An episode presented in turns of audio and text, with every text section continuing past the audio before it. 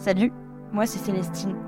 J'ai 25 ans et comme beaucoup de gens de mon âge, je suis un peu perdue dans ma vie et dans mes relations aux autres. Alors, après pas mal d'introspection et de discussion, j'ai réalisé que ce que je cherchais réellement dans mes relations, c'était surtout de l'intimité. Du coup, j'ai décidé d'en parler à mes potes et de compiler tout ça dans un podcast. Parce que les choses qui nous semblent les plus intimes sont en fait les plus universelles. J'espère que nos histoires d'intimité vous parleront aussi et feront résonner de belles choses en vous. Bienvenue dans Intimité Club.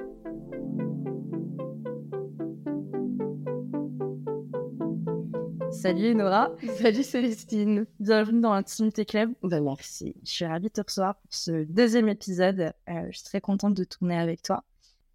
Et Nora et moi, on s'est rencontrés en études supérieures. On n'a jamais été trop copines à cette époque-là, surtout à cause d'histoires un peu bêtes de garçons. Depuis, on a grandi un peu côte à côte et on s'est rendu compte qu'on avait pas mal d'atomes crochus. Si je l'ai invitée aujourd'hui, c'est parce qu'elle a traversé un long chemin pour s'accepter telle qu'elle est et surtout accepter son corps tel qu'il est. Alors qu'on attend souvent que notre corps soit un objet de désir et de jouissance, elle a trouvé une autre philosophie de vie qui lui permet d'être elle-même vraiment. Attention, cet épisode fait référence à des sujets qui peuvent être difficiles pour certains. Pour en savoir davantage, référez-vous à la description de cet épisode. Même principe que pour le premier épisode qu'on a fait avec Gladys. Devant toi, tu as un petit, un petit tas de cartes dans lesquelles tu vas pouvoir piocher. Il y a plein de sujets euh, différents qui sont relatifs à l'intimité. Euh, un peu savoir ce que, ce que ça t'évoque. Euh, mais avant tout, moi, je voulais commencer avec une première question. C'est euh, donc le podcast s'appelle Intimité. Qu'est-ce que ça signifie pour toi l'intimité? Quelle serait ta définition en fait? Pour moi, l'intimité, c'est une situation dans laquelle tu te retrouves et qui fait que tu peux vraiment être toi-même à 100% et t'as pas de, de fil, de tabou, quoi que ce soit. Et quand je dis situation, c'est que souvent on pense à l'intimité avec une ou plusieurs personnes. Mais pour moi, l'intimité, c'est aussi juste être chez moi, tranquille, et je me sens vraiment à 100% moi-même, etc. Et là, je me sens en situation d'intimité. Donc vraiment, c'est plus qu'une relation avec quelqu'un, c'est une situation au sens plus global du terme. Ouais, donc c'est aussi l'intimité avec toi-même. Ouais, c'est ça. Ok, hyper clair. Bah écoute, euh, je t'invite à, à aller dire une première carte. Bah, je prends la première. hein. Première question, intimité, intimité pardon, et désir. Qu'est-ce que ça t'évoque? Euh, pas grand-chose, parce que moi, euh, j'ai pas de désir, jamais. Genre, euh, je me le définis comme asexuel, mais je l'ai découvert il y a pas si longtemps que ça. Et du coup, pour moi, quand je parle de désir, je parle de désir euh, charnel, corporel, etc. Parce que je pense que c'est ce que tout le monde pense quand il entend ce mot. Mais pour moi, l'intimité, ça a aucune corrélation avec le désir, justement. Euh, je trouve ça 50 fois plus intime de faire rentrer quelqu'un chez moi et qu'on cuisine ensemble ou qu'on joue aux jeux vidéo, qu'on se raconte des histoires de quand on était plus jeune, que de coucher avec quelqu'un. Pour moi, c'est hyper décorrélé. Et c'est pour ça que je dis ça m'inspire rien, dans le sens, euh, en fait, euh, je me sens pas intime avec quelqu'un quand j'ai une relation sexuelle, par exemple, quand j'embrasse quelqu'un. Euh, c'est pas du tout un sentiment euh, d'intimité. Et comme je disais tout à l'heure, tu vois, l'intimité pour moi, c'est être toi-même, sans filtre, etc. Et ben moi, au contraire, c'est des situations dans lesquelles je suis pas du tout moi-même et je, deviens complètement une autre personne. Et du coup, bah, j'ai aucune euh, intimité en lien avec le désir, tu vois. Ouais, ok. Tu dis que tu es asexuel. La sexualité, c'est quand même un spectre. Ouais. Ça de plein de manières différentes Tout à chez les gens. Comment est-ce que toi, tu le vis, euh, ton asexualité euh, personnelle? Bah, du coup, juste comme tu disais, la sexualité, c'est un spectre et ça va, en fait, c'est la définition, c'est juste absence de désir sexuel et ça va de personnes qui ressentent pas forcément le désir mais qui vont quand même aller coucher pour X ou Y raison à des personnes qui ne ressentent pas le désir et qui, qui sont répulsées par toute euh, activité sexuelle ou romantique. Et dans les asexuels, il y a aussi les aromantiques parfois qu'on mélange. Euh, moi, je dirais que je suis entre les deux. En fait, je pense que j'ai pas de désir. Genre, ça m'est jamais arrivé de ma vie de croiser quelqu'un dans la rue ou en soirée et de dire Hum, cette personne, j'ai trop envie de coucher avec. Et je pensais que c'était normal. Et en discutant avec des potes, ils m'ont dit mais t'as jamais, jamais vu une personne si belle où tu t'es dit waouh, j'aimerais trop passer du temps avec lui. Et j'étais ah, bah non, il est beau et ça me suffit, tu vois, où elle est belle et ça me suffit juste de regarder. Et donc j'ai pas de désir, mais en même temps, je suis pas non plus, tu vois, euh, en répulsion totale de l'acte. Euh, je dirais que je le fais genre euh, quand je suis en couple pour faire plaisir à, à mon partenaire parce que bah eux ils sont pas sexuels donc euh, ça me fait plaisir de leur faire plaisir, tu vois, je le fais pas en mode je me sens violée dans mon intimité ou quoi que ce soit, c'est vraiment juste je le fais pour faire plaisir. Est-ce que tu fais ça par devoir, justement? Bah, je pense que inconsciemment, je le fais un peu par devoir parce que je me dis, enfin, on pourra en reparler par la suite, mais maintenant, je m'en fous. Mais quand j'étais plus jeune, euh, comme j'avais zéro confiance en moi, tu vois, je me disais, faut que je les garde à tout prix. Si je me trouve un mec, euh, c'est le seul qui veut de moi, faut que je fasse tout pour le garder.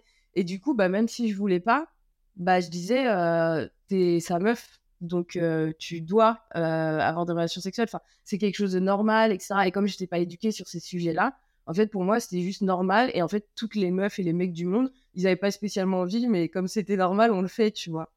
Et du coup, ouais, c'est un peu un devoir.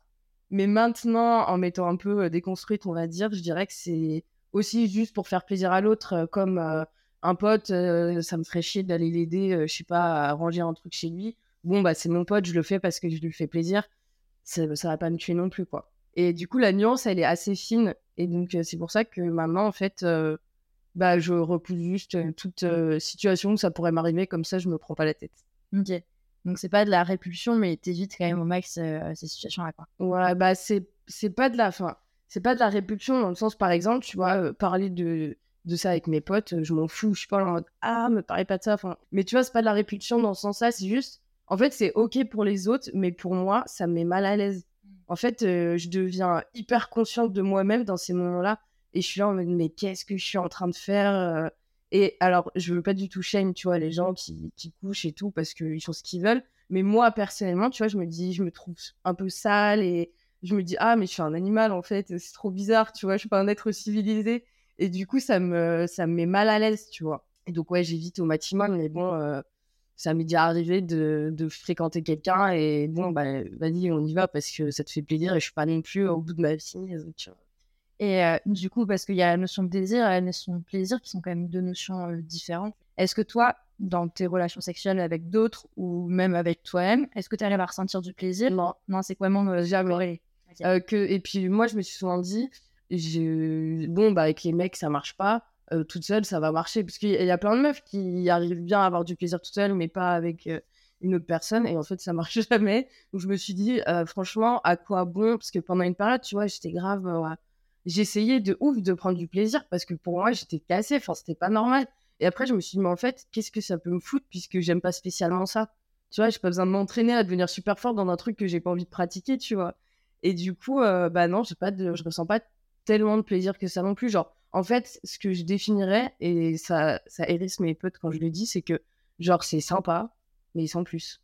Tu vois, je prends autant de plaisir à manger un bon plat, ou même plus euh, de plaisir à manger un bon plat, ou à aller boire un verre en terrasse avec mes potes quand il fait beau, que euh, à coucher avec quelqu'un.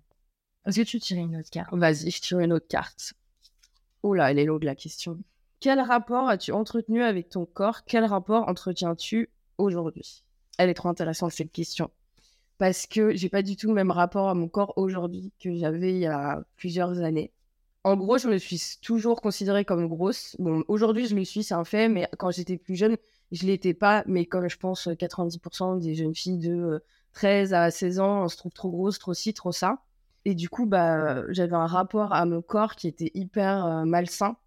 Mais je me rappelle de fois où j'étais devant le miroir, euh, je me regardais et j'avais envie de me tarter moi-même, tu vois en mode mais meuf pourquoi t'arrives pas à être comme les autres etc enfin c'était un peu compliqué mon rapport au corps. J'ai loupé plein de soirées plus jeunes tu vois avec des potes parce qu'il fallait aller à la piscine et j'ai dit bah non je me mettrais pas en bain tu vois. Alors que mais j'ai jamais eu de potes malsains pour le coup. C'était toujours des gens qui étaient là qui sont dans la foutre. Viens dans la piscine avec nous. Et moi je me rappelle d'après-midi entière où j'étais habillée au bord de la piscine tous mes potes s'amusaient et que moi tu vois j'étais j'étais sur un côté. Et c'est triste. Quand j'y repense je me dis putain mais qu'est-ce que t'es conne d'avoir loupé des bons moments de vie à cause de ça? Et du coup, j'ai développé des, TCA à cause de ça. Et j'ai fait beaucoup d'hyperphagie. Donc, en gros, pour ceux qui ne savent pas, euh, l'hyperphagie, c'est quand euh, tu ingères d'énormes quantités de nourriture parce que émotionnellement, ça va pas bien et que tu veux compenser. Mais à l'inverse de la boulimie, tu vas pas forcément euh, compenser. Genre, les boulimiques, ils peuvent venir faire du sport à fond, etc. Moi, juste, j'ingérais. Et, mais dans des quantités, c'est chaud. Maintenant, je pourrais plus, tu vois. Mais je rentrais du collège euh, je bouffais des pâtes, ensuite je finissais une conserve de je sais pas quoi, puis des gâteaux, puis des bonbons, machin, juste en avoir mal au ventre. Et après, tu rentres dans une espèce de phase de culpabilisation. Et du coup, euh, bah en fait, c'était ça mon rapport à mon corps, c'est que je culpabilisais en permanence d'être moi-même. Et euh, en plus, j'ai deux petites sœurs qui sont hyper fines, trop jolies et tout. Et du coup, j'étais, ah, mais pourquoi je suis pas comme elles, tu vois? Et donc, j'ai longtemps, très longtemps détesté mon corps. Et ça a changé petit à petit, évidemment. Mais déjà, j'ai découvert les mannequins grande taille. Et ça, ça a été une révélation pour la moi de 16 ans. J'ai vu euh, Ashley Graham euh, se défier sur un podium. J'étais mais en fait, elle est plus grosse que les autres et elle est trop belle. Genre, vraiment, aujourd'hui encore, c'est mon idole, je la trouve trop belle. Et déjà, tu vois, ça m'a un peu ouvert à d'autres perspectives. Et après, je me suis retrouvée dans une situation, mais c'était il n'y a pas si longtemps, hein, ça doit faire 2-3 ans que je m'accepte vraiment comme je suis et que je suis à l'aise. Et je me suis retrouvée dans une situation où j'étais toute seule, tu vois, dans une ville pour un stage. J'ai fait un peu une petite dépression et tout, j'étais pas bien. Et en fait, je me suis dit, vas-y, mets-toi un coup de pied au cul. Et bah, j'allais pas bien, notamment par rapport à mon rapport à mon corps. Et en fait, un conseil que j'avais lu, je sais plus où sur Internet, c'était déjà sur les réseaux sociaux, arrête de suivre des meufs à qui t'aimerais ressembler, suis des meufs qui te ressemblent. Et ça a été hyper efficace pour moi parce qu'en fait, j'ai vu que des meufs qui avaient exactement le même corps que moi, tu vois mais je les trouvais trop belles et j'étais mais il y a une distance, tu vois, comment elles, je peux les trouver trop belles alors qu'elles me ressemblent et que moi, je me trouve moche. Et donc, voilà, j'ai pris petit à petit confiance à mon corps, mais en même temps, je sais pas trop comment euh, ça s'est passé. Tu vois, souvent, les, mes potes, elles me disent, mais comment tu fais? Maintenant, tu t'assumes grave et tout. Je bah, je sais pas, tu vois. Enfin, en fait, euh, j'ai grave été dans le mouvement body positive à me dire, mais en fait, euh, mon corps, il est trop bien. Il me sert à marcher, à respirer, à rire, à voir mes potes. Enfin, à quelle heure je vais le critiquer, tu vois il y a une autre phrase qui m'a beaucoup aidé dans ma vie, c'est considère-toi comme ton propre meilleur ami. Et en fait, c'est vrai que jamais de la vie, j'irai voir ma meilleure pote et j'irai, mais meuf, t'es dégueulasse aujourd'hui. Genre, qui fait ça, tu vois? Et donc, pourquoi je m'imposerais à moi-même? Je suis la seule personne avec qui je vais être du début à la fin de ma vie. Donc, autant que je m'entende bien avec moi-même. Sinon, ça veut dire que tu passes toute ta vie avec quelqu'un que tu détestes et c'est un enfer, tu vois. Et du coup, bah, ce mélange de me rendre compte qu'il y avait des meufs qui me ressemblaient, qui étaient belles, euh, me traiter comme une amie ça m'a grave aidé et maintenant, aujourd'hui, je l'aime trop, mon corps. Et j'ai moins une vision esthétique de lui qu'une vision pratique, tu vois. Je suis un peu en mode, bah, c'est un corps, quoi. Qu'est-ce que je m'en fous qu'il est gros, qu'il est petit. Euh, tant que j'ai pas de problème de santé, en fait, euh, je l'aime. Et même si j'avais des problèmes de santé, je l'aimerais quand même, tu vois. Mais ce que je veux dire, c'est que maintenant, j'ai grave un rapport différent où avant, il était esthétique et maintenant, il est juste pratique. Et euh, je me kiffe. Genre, j'adore m'habiller, j'adore me mettre en valeur je me kiffe trop en fait. Mais limite, c'est devenu toxique parce que tu vois, je suis passée de je me déteste à j'ai un peu un god complexe, tu vois. Je suis un peu en mode euh, comment ça, vous pouvez pas me trouver belle Genre, euh, je suis trop belle en fait. Et du coup, c'est un peu euh, positivité toxique, tu vois. Genre, maintenant, je suis là, bah en fait, je slay trop, personne ne peut, alors que bah si, quand même, faut pas déconner quoi. Il y a une notion dont tu parlais du, du fait que tu plus un, on va dire, une vision esthétique de ton corps.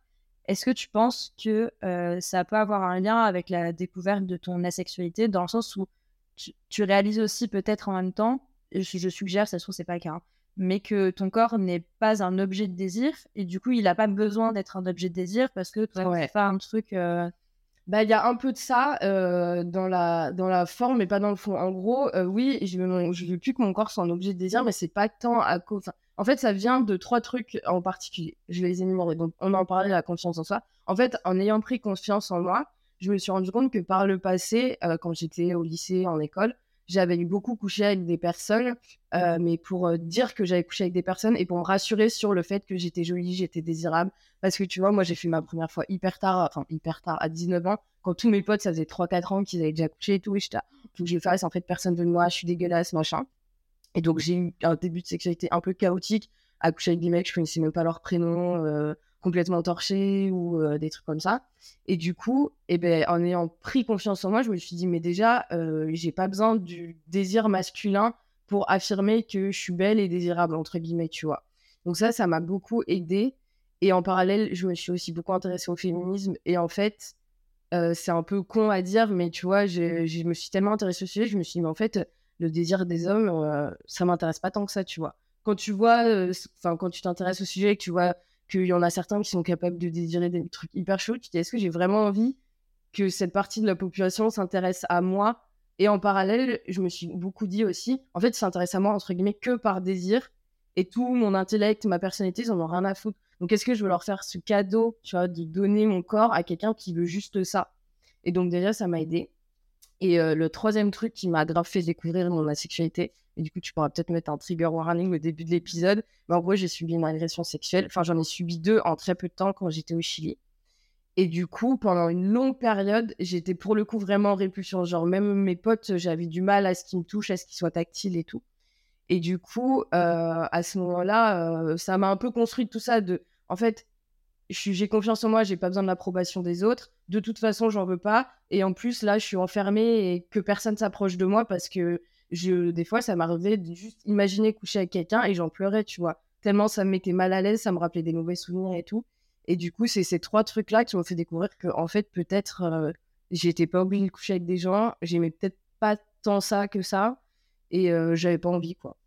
Euh, peut-être tu veux utiliser une autre carte ou aborder un autre sujet. Alors, la nouvelle carte, c'est quand t'es-tu senti intime avec quelqu'un pour la dernière fois? Ben, en fait, j'ai souvent l'impression d'être intime avec les gens. Parce que, comme je disais, tu vois, l'intimité pour moi, c'est une situation où je peux être moi-même. Et en fait, dès que je suis avec mes potes, je me sens intime avec eux. Tu vois, hier, euh, je buvais un verre en terrasse avec des potes. Et au moment où je me suis posée, j'ai je dis, mais je suis trop à l'aise là, tu vois. C'est. Euh, c'est comme ma famille, je me sens bien, je suis moi-même. Et donc, en fait, pour le coup, moi, ça m'arrive souvent de me sentir en intimité avec des gens. Et du coup, en particulier avec mes potes. Avec ma famille aussi, je me sens hyper euh, à l'aise et moi-même. Mais je dirais que le dernier moment d'intimité qui m'a marqué, pour le coup, parce que si ça arrive tout le temps, forcément qui marque plus que d'autres, c'était à mon anniversaire, ma maman m'avait écrit un petit mot. Et tu vois, c'est le genre euh, de maman qui montre qu'elle aime et qui ne le dit pas. Et du coup, le fait qu'elle me le dise, genre, je me suis grave sentie. Euh, tu sais, c'était vraiment. Euh, je redevenais un peu un petit bébé, c'était ma maman, j'étais toute. Vraiment, je me sentais trop bien et j'ai vraiment senti une connexion, tu vois. Le fait qu'elle ne le dise jamais, qu'elle me le dise, je me suis dit, ah ouais, en fait, on est vraiment proches et elle m'aime vraiment et tout. Et ça m'a grave apporté un sentiment de bien-être. Donc, je dirais que c'est ça le dernier grand moment marquant. Mais sinon, en fait, je me sens souvent intime, même, tu vois, quand je suis chez moi toute seule. Je suis bien, je suis dans ma petite intimité, dans ma petite bulle et, c'est cool et ça me suffit, en fait. D'accord. Tu parlais du coup de, du fait que c'était important, enfin, ça avait été important à ce moment-là que ta mère te dise je t'aime, etc.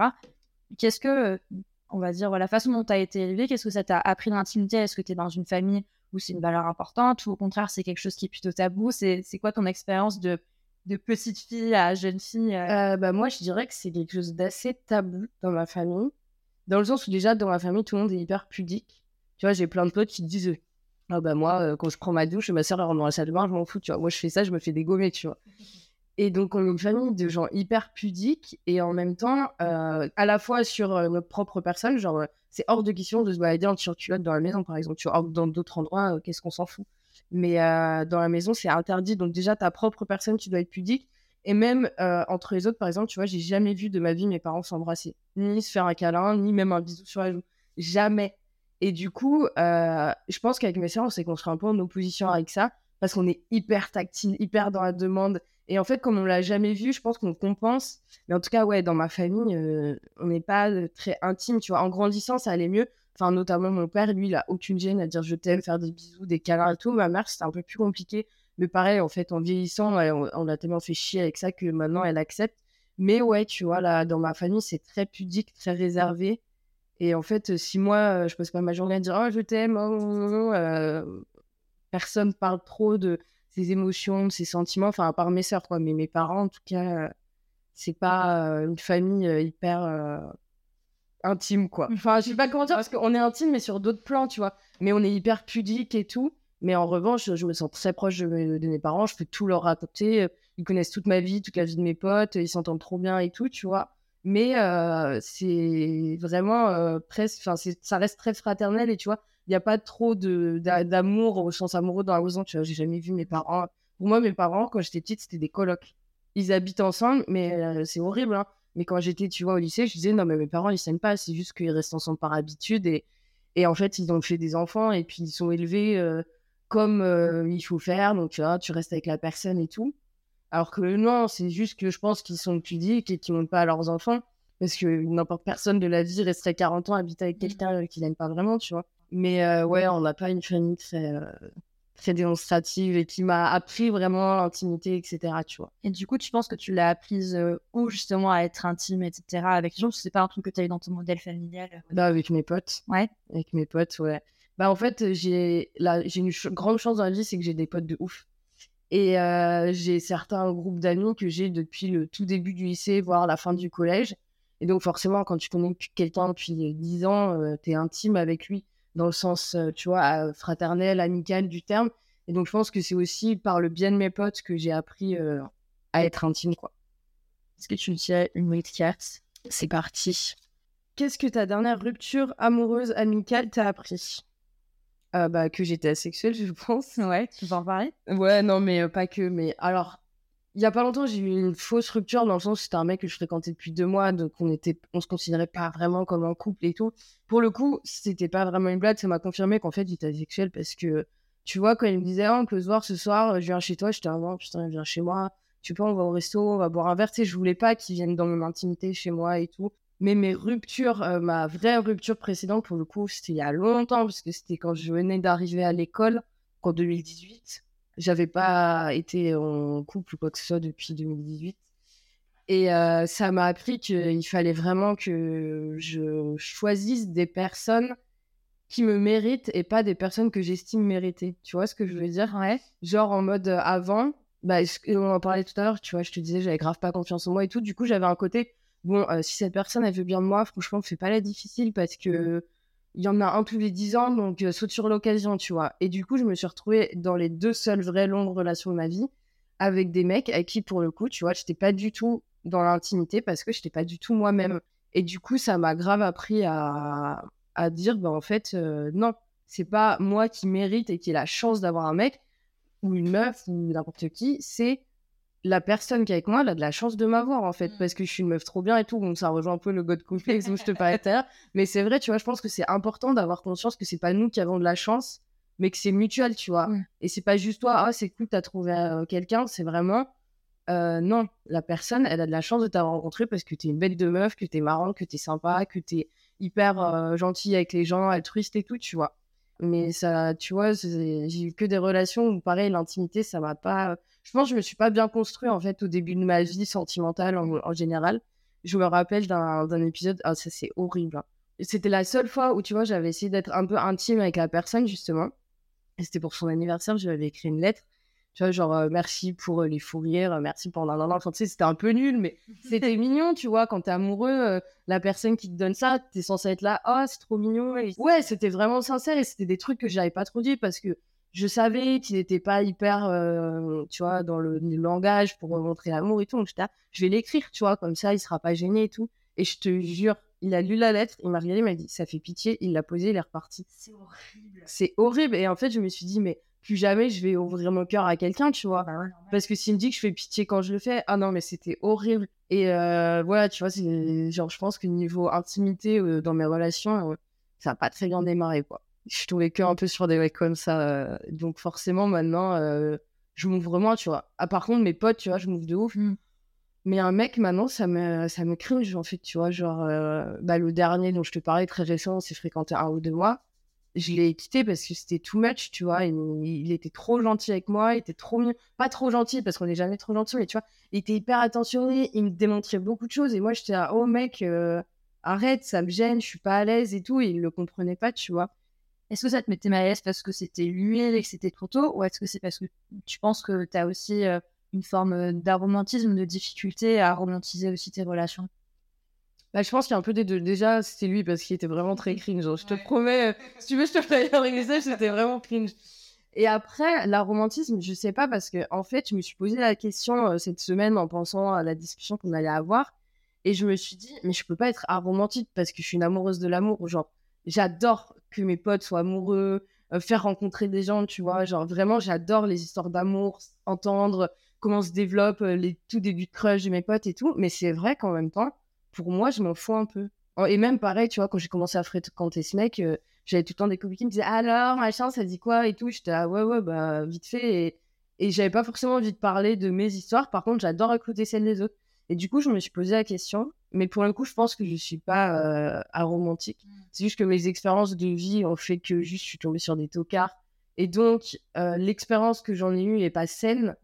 Mais que si demain je rencontrais quelqu'un qui me démontre de l'amour sain, je pourrais aimer. Mais c'est juste que je pense que avec tous mes traumas, mes trucs, mes machins, j'ai besoin vraiment, tu vois, que ça aille petit à petit, qu'on me mette en confiance. Il faut un peu m'apprivoiser, tu vois. Déjà, rentrons dans une espèce d'intimité amicale, tu vois, où vraiment on discute, on parle de choses profondes et tout, avant de rentrer dans une intimité amoureuse ou sexuelle, tu vois. En gros, ta, ta façon d'aimer, c'est pas forcément une, un amour qui va être passionné, quoi. T'as as du mal à passer par le stade de la passion avant de passer par le stade de l'amour. Tu passes plutôt par euh, quelque chose d'amical. Mais moi, j'adore l'amour platonique, en fait. Ouais? Tu vois? Tu définis l'amour platonique? Bah, je sais pas trop, j'aurais pas forcément de définition parce que, bah, en fait, pour moi, l'amour platonique, c'est l'amour sans passion, justement, tu vois. Et en fait, euh, j'adore juste parler de longues heures avec quelqu'un, euh, euh, discuter de, des trucs de son enfance ou même juste de choses un peu plus générales. Mais en fait, j'adore parler et pour moi, c'est le moment où je me sens le plus en intimité avec les gens, c'est quand je parle. Et du coup, j'aime bien l'amour platonique parce que je me sens pas. Enfin, le rêve de ma vie, c'est de rencontrer quelqu'un qui me dit Oh, je suis asexuel, tu vois. Je suis là, oh putain, Agnès, je vais grave pouvoir avoir une relation de couple sans ce côté sexuel qui me fait chier. Est-ce que tu veux tirer notre carte? Ben, vas-y. Il en reste deux en plus. On va toutes les faire. Alors, y a-t-il un moment décisif qui a changé la façon dont tu abordes tes relations? Bah, je dirais pas qu'il y a eu un moment décisif, tu vois, genre une minute dans ma vie où toute la perception que j'avais du monde a changé. Ouais, un événement. Mais ouais, du coup, c'est, on en parlait tout à l'heure, tu vois, c'est la période où je me suis retrouvée un peu dans le mal, euh, toute seule, à l'autre bout de la France, sans voir mes potes et tout. Bah, donc pendant un moment, j'étais dans le mal de ouf. Et c'est en reprenant confiance en moi que ça a changé ma. ma- J'arrive pas à dire le mot pers- perception.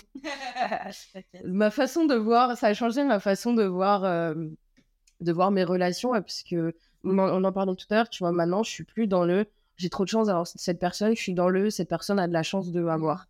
Et donc, ça, ça a vachement changé mon rapport aux autres. Et euh, même en amitié, tu vois, parce que pour le coup, j'ai pas eu trop d'amitié toxique dans ma vie, j'ai dû en avoir une ou deux comme tout le monde, mais pas qui m'ait marqué, euh, enfin, si, quand même un peu. Maintenant que j'en parle, s'il y en a une qui m'a marqué, mais en général, j'ai des amis un peu sains. Et du coup, euh, je suis pareil, je suis là en mode. euh, j'ai plus de facilité à dire que j'ai de la chance de les avoir, mais j'ai aussi plus de facilité à dire ils ont de la chance de m'avoir aussi. Genre, je suis une bonne pote et tout. Et du coup, ouais, je pense que c'est ce moment de ma vie où vraiment j'étais pas bien et que j'ai commencé à faire un travail sur ma confiance en moi qui a changé tout. Parce que je me suis dit, mais en fait, euh, j'en ai rien à foutre de l'approbation d'un mec que je connais pas complètement torché en soirée. C'est pas lui qui va déterminer si je suis belle ou pas, tu vois. Mais ça, avant, c'était pas le cas. Avant, j'étais là en mode, si je vais à une soirée et que je chope pas, c'est que je suis dégueulasse. Ouais, c'est que t'as pas de valeur aux yeux. Ouais, de ouf. Ouais, je Alors que maintenant, je suis là, oh, pitié, que personne m'approche. tu sais, un mec qui vient me demander un briquet, je suis là, oh non, qu'est-ce qu'il veut celui-là qui veut juste un briquet, tu vois. Mais euh, ouais, c'est ce moment-là, je dirais, qui a changé. euh, Et du coup, euh, tu disais qu'à cette période-là, tu as travaillé sur ta confiance en soi, en toi, pardon. C'est quoi un petit peu, euh, pas tes outils parce que c'est pas non plus un truc, mais ça a été quoi tes, tes cheminements, les, les choses qui ont démarré ta pensée? Enfin, c'est un travail qui est long, mais qui est aussi déclenché, Ouais, soit par des choses qu'on nous dit, soit par des choses qu'on met en place nous-mêmes. Ça a été quoi un petit peu euh, ton cheminement à ce Bah, moi, déjà, ça s'est déclenché euh, parce que à l'époque, j'écoutais beaucoup l'ISO. Ouais. Et en fait, je l'écoutais sans savoir trop à quoi il ressemblait. Et un jour, j'étais voir un de ses clips et j'étais à- genre vraiment, voilà, exactement, tu sais, j'avais pas de mots, j'étais genre.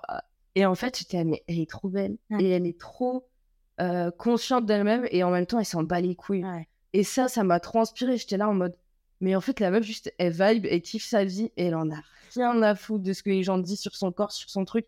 Et tu vois, elle se mettait en scène dans des clips en train de choper des mecs hyper musclés et tout. J'étais là, mais bien sûr, ma soeur, genre, euh, tu sais, c'est pas parce que euh, tu fais pas un 38 que tu peux pas choper un beau gosse, tu vois. Et donc, ça, déjà, tu sais, ça a fait un petit euh, déclic dans ma tête. Et du coup, par la suite, donc, j'ai commencé à suivre sur les réseaux sociaux des meufs qui me ressemblent. Et souvent, du coup, des meufs qui ont des comptes un peu body positive et tout, et qui partageaient des tips. Et donc, le tip qui m'a plus aidé, c'est euh, le truc de euh, traite-toi comme ta meilleure pote et te dire des trucs gentils. Moi, par exemple, je suis grave le genre de pote, quand j'arrive, je suis là, ah putain, euh, tu t'es coupé les cheveux, ça te va trop bien. Ah, ce vêtement, il te va trop bien. Ah, mais monte ta nouvelle manicure. Tu sais, je trouve toujours un petit compliment à faire aux gens. Et du coup, je me dis, mais vas-y, il faut que je le fasse à moi-même. Et du coup, j'ai commencé à me faire des, des compliments à moi-même devant la glace, euh, tu sais, un peu des affirmations et tout. Et en vrai, au début, j'étais là, putain, ça fait trop pitié, je parle toute seule et tout. Mais maintenant, j'adore et je me parle trop bien. Tu vois, genre, euh, exemple tout con, le matin, quand tu te lèves et que t'es en retard, avant, j'étais là, putain, mais meuf, t'es une merde, pourquoi tu t'es pas levée et tout? Alors que, genre, vraiment, maintenant, dans ma tête, je suis, allez, ma soeur, motive-toi, c'est une bonne journée, on va y aller et tout. Et je me parle grave positivement. Et ça, ça a aidé de ouf. Ça m'a un peu changé la vie que de me traiter comme une pote. Parce que jamais de la vie, je traiterais mal mes potes. Alors pourquoi je me traiterais mal moi-même, tu vois? Ouais. Et après, bah, ça s'est fait un peu tout seul, tu vois, en voyant des meufs qui me ressemblent, euh, en écoutant des musiques un peu, euh, tu vois, comme on disait l'ISO et tout, j'étais grave là, mais ouais, je suis une bad bitch, y a quoi, euh, tu vois? Et du coup, ça m'a grave aidé. Et en parallèle, du coup, m'intéresser au féminisme m'a grave aidé aussi, tu vois, genre, euh, à me dire, mais en fait, euh, je ne suis pas qu'un objet de désir, je suis aussi un être humain avec des émotions.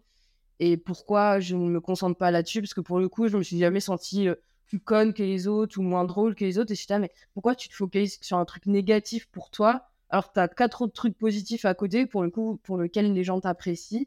Et genre, euh, vraiment, je me disais, mais pourquoi, euh, pourquoi ne pas te focaliser sur les bons côtés plutôt que les mauvais?